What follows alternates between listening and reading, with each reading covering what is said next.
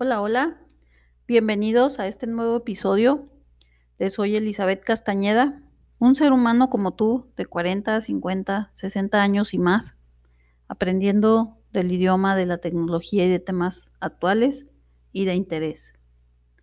En esta ocasión me gustaría platicarles de un poema que marcó mi vida.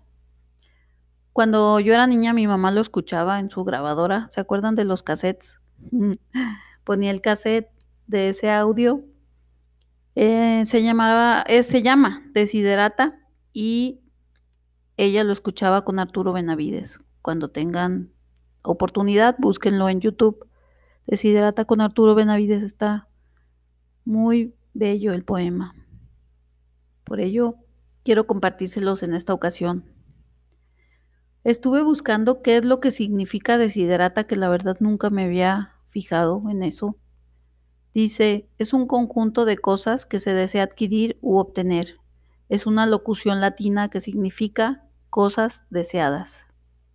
Desiderata es un poema alentador que da las pautas o formas para mantener buenas relaciones con los demás, para vivir en paz y ser feliz. Lo escribió Max Hernán, que nació en septiembre de 1872 y falleció en septiembre de 1945. Fue un poeta, escritor, filósofo y abogado estadounidense de origen alemán, reconocido principalmente por este poema Desiderata, que fue escrito en 1927 y publicado póstumamente por su esposa en 1948.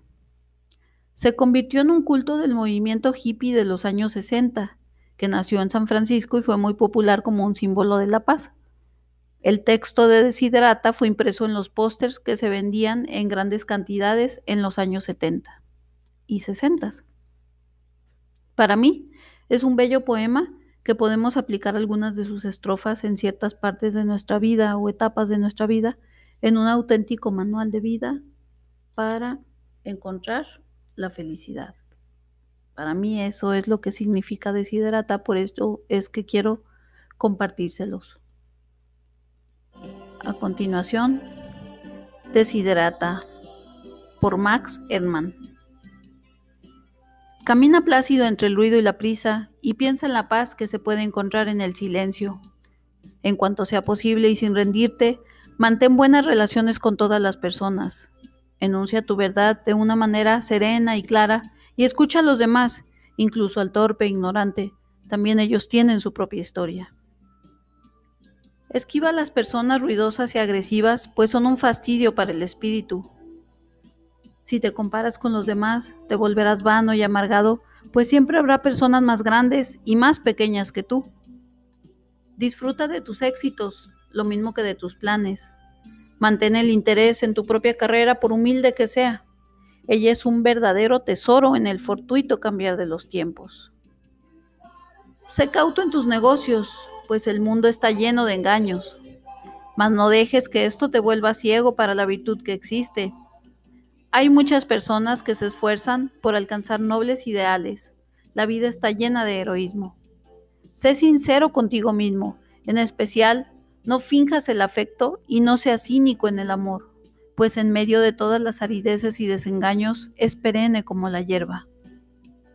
Acata dócilmente el consejo de los años, abandonando con donaire las cosas de la juventud. Cultiva la firmeza del espíritu para que te proteja de las adversidades repentinas. Muchos temores nacen de la fatiga y la soledad.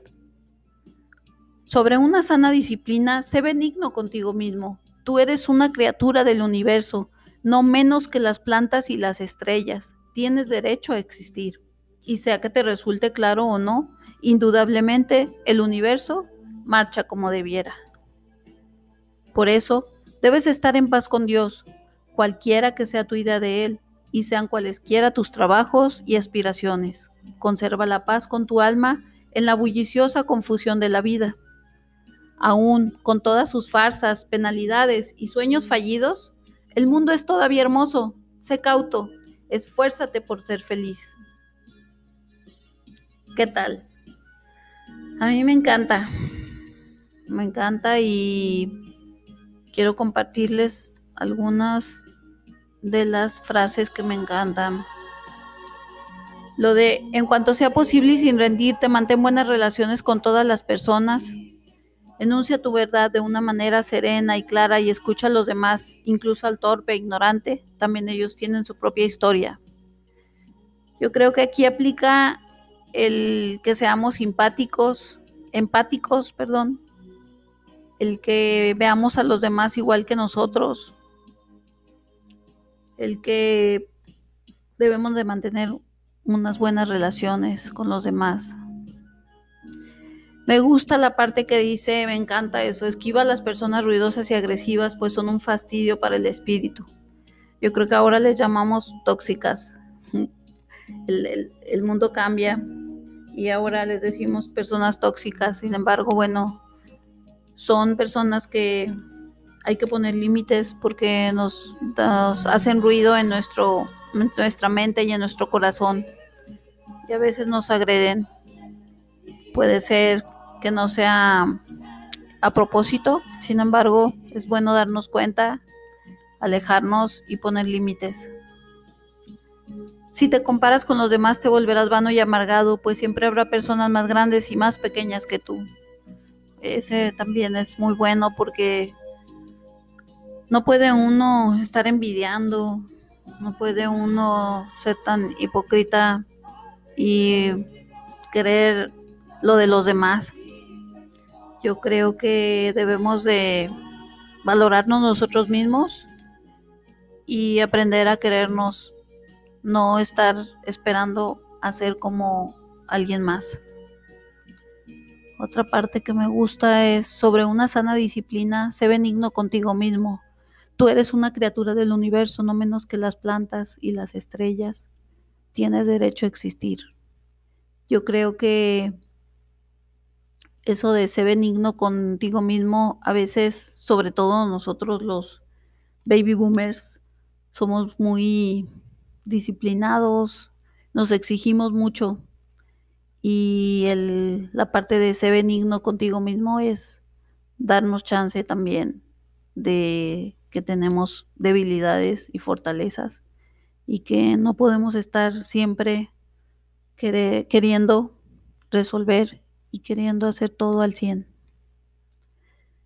Por eso debes estar en paz con Dios, cualquiera que sea tu idea de Él. Aun con todas sus farsas, penalidades y sueños fallidos, el mundo es todavía hermoso. Sé cauto, esfuérzate por ser feliz. Es importante que seamos felices que nos valoremos nosotros y que tengamos siempre de nuestro lado a Dios. Muchas gracias, espero les hubiera gustado, espero que les ayude y nos vemos la próxima semana. Nos escuchamos más bien la próxima semana. Un abrazo, bendiciones infinitas. Soy Elizabeth Castañeda.